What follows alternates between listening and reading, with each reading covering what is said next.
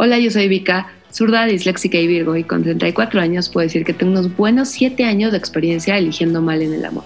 ¿Pero acaso soy yo? ¿Es mi perfil? ¿Son mis gustos? ¿Es el mercado? ¿Es lo que pido y lo que doy? ¿De qué me salvé o qué tristemente dejé ir? ¿Es una convicción o una maldición? ¿Pero por qué carajos sigo soltera? 34 y contando es un podcast para intentar entender y exorcizar tus comportamientos, tus patrones y tus malas decisiones en las relaciones. Así que diviértete y empieza a aprender de lo ajeno. Si te gusta el frijol, pues vas, cabrón. Frase célebre de una película famosa llamada Amarte duele. Y si bien en la película se trataba de Ulises, el día de hoy ese frijol no va a ser eso. Ese frijol no es un güey, es simplemente querer algo que otros te rechazan o te menosprecian. Entonces, es muy importante porque este podcast no va a hablar de amores, ni de güeyes, ni de cariños va a hablar de todas las veces que hemos recibido un no como respuesta y cómo afrontarlo. Recuerden que esta es la recapitulación de 34 cosas que tienes que hacer en la vida. Entonces creo que la primera es aceptar que un no no importa. Todos nos han dicho esto y está bien. Y hay dos caminos, hacerles caso o llevarles la contraria. Ya me voy más por la segunda. Hay un episodio en particular de una de mis series favoritas que es 30 Rock por la reina Tina Fey se llama The Bubble, ¿no? La burbuja. Es temporada 3, episodio 15. Si pueden, búsquenlo y véanlo. ¿De qué se trata? Bueno, Tina Fey sale con el guapo de John Hamm,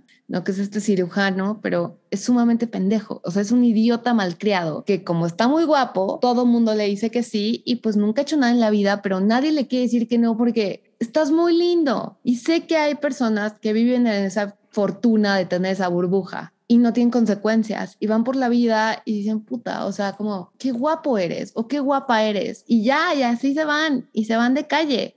A mí no me ha pasado eso.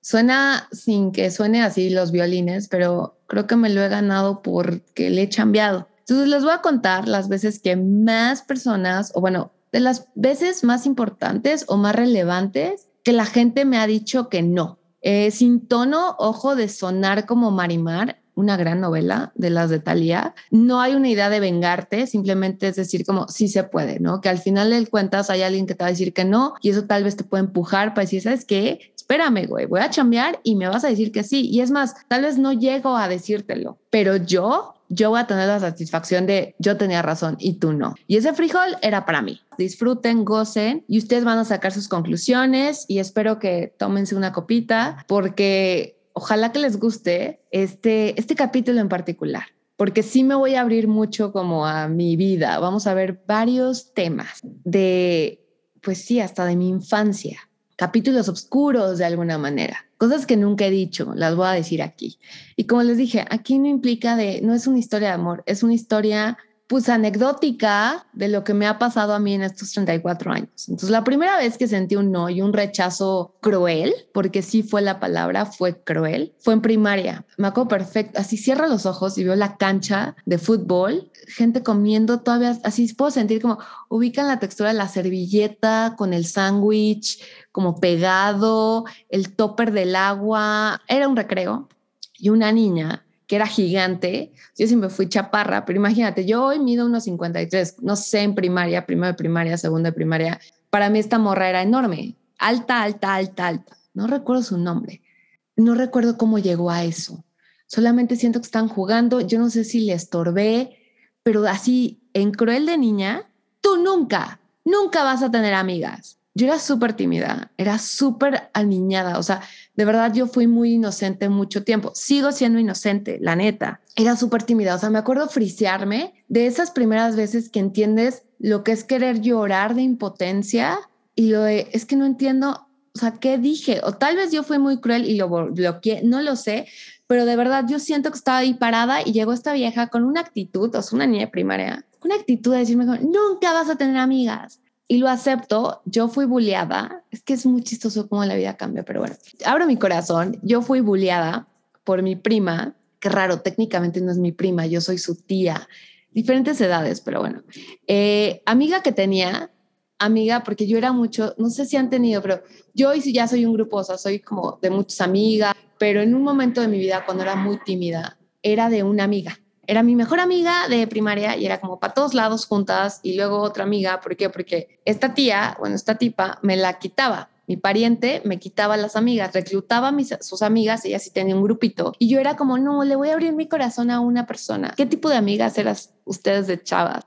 De alguna manera esta como prima sobrina era como la Regina George de provincia.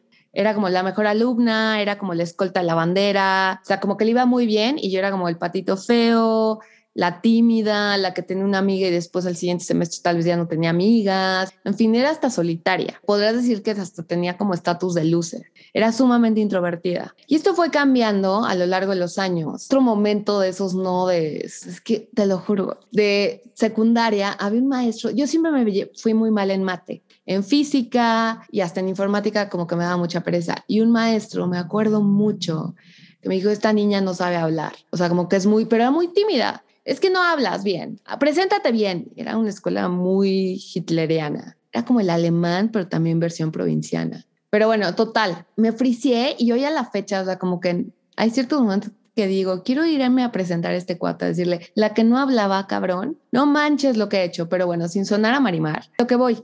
A lo largo de los años, o sea, de los 90, 2000, pues fue cambiando, ¿no? O sea, como que el patito feo fue creciendo, MTV me dio muchos conocimientos, las caricaturas, leía, veía la tele.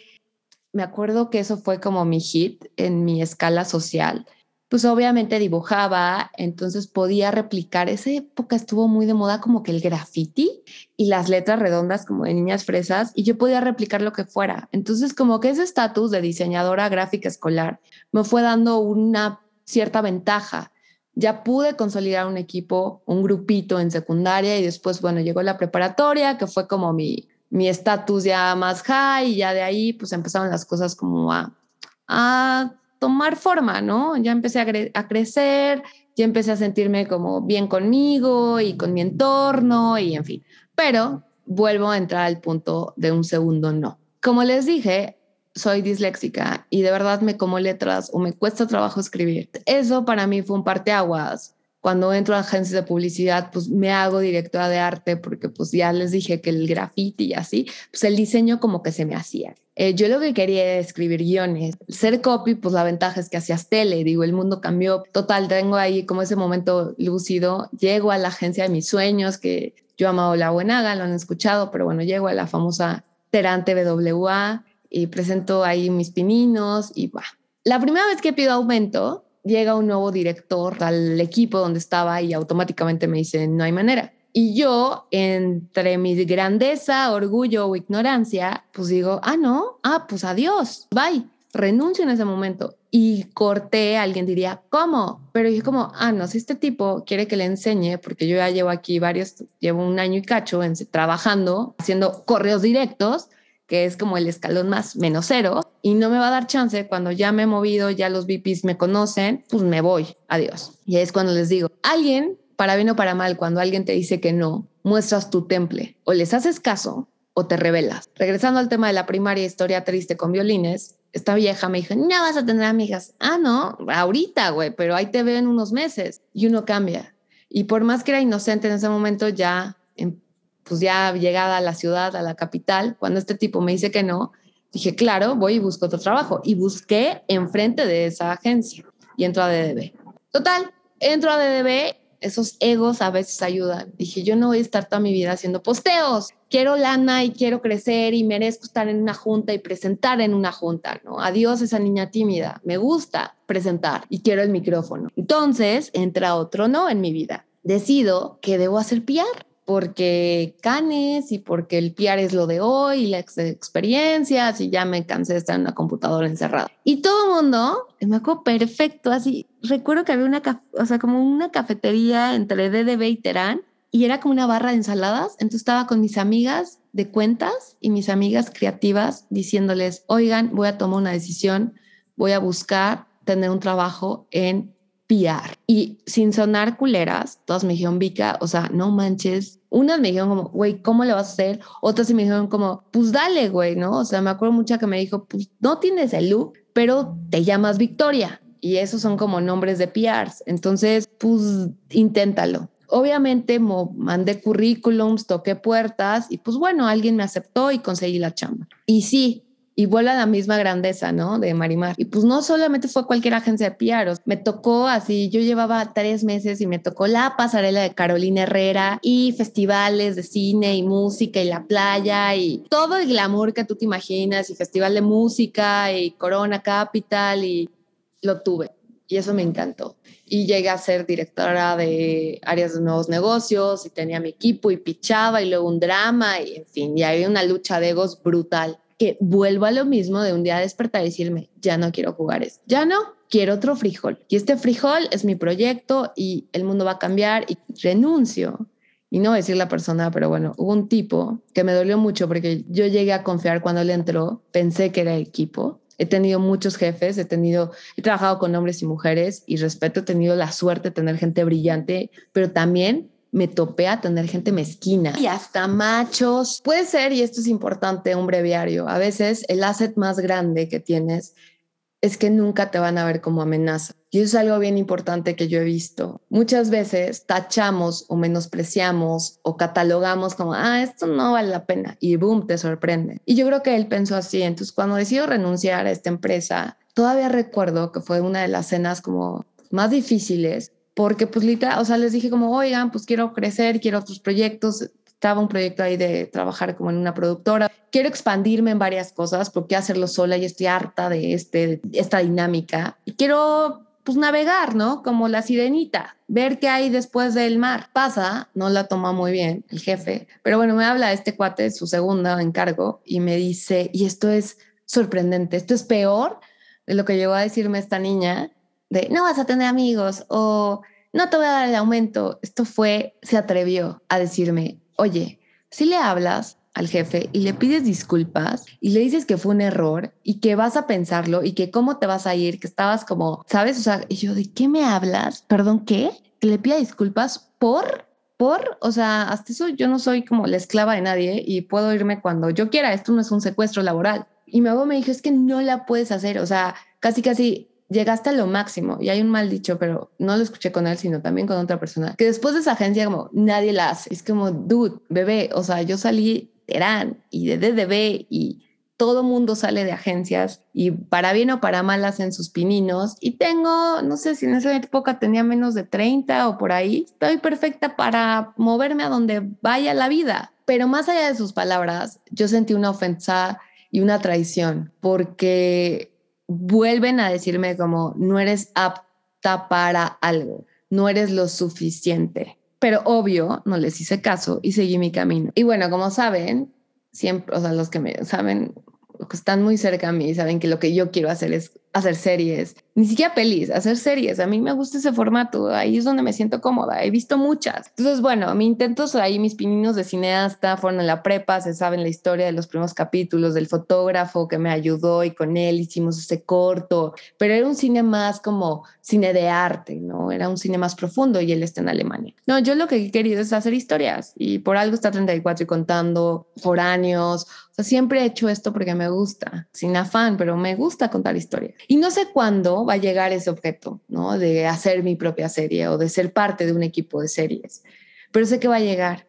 Y va a llegar una oportunidad porque no solamente lo estoy escribiendo, lo estoy pidiendo al universo, lo estoy intentando, estoy tratando de mover cosas para lograrlo. Y yo sé que va a llegar ese pitch, en algún momento va a llegar ese pitch. Y, ahí con esto vamos como de aterrizando. No se trata de contar todas mis anécdotas, sino lo que quería hoy en particular era llegar al punto a que a veces las personas te dicen que no. Y es porque tal vez lo que tú pides para ellos se les hace extraordinario. Y tal vez esto suena como muy mean, pero es porque ellos son ordinarios. A lo que voy, de verdad, cuando busques tu frijol, no le pidas a nadie que sea tu aval, porque es tu frijol, es tu vida y porque tú tienes que trabajar, chingarle, hacerlo más fino, con más ganas. Y nunca vas a regresar a decirles, ves, te lo dije, yo tenía razón, era por aquí. No, güey, no, nunca vas a dejar callado a esa persona que te dijo que no, nunca vas a llegar a mandarle el, periodicazo, nunca vas a llegar a mandarle a alguien el Oscar, o sea, nunca vas a llegar a mandarle a alguien el cheque, no.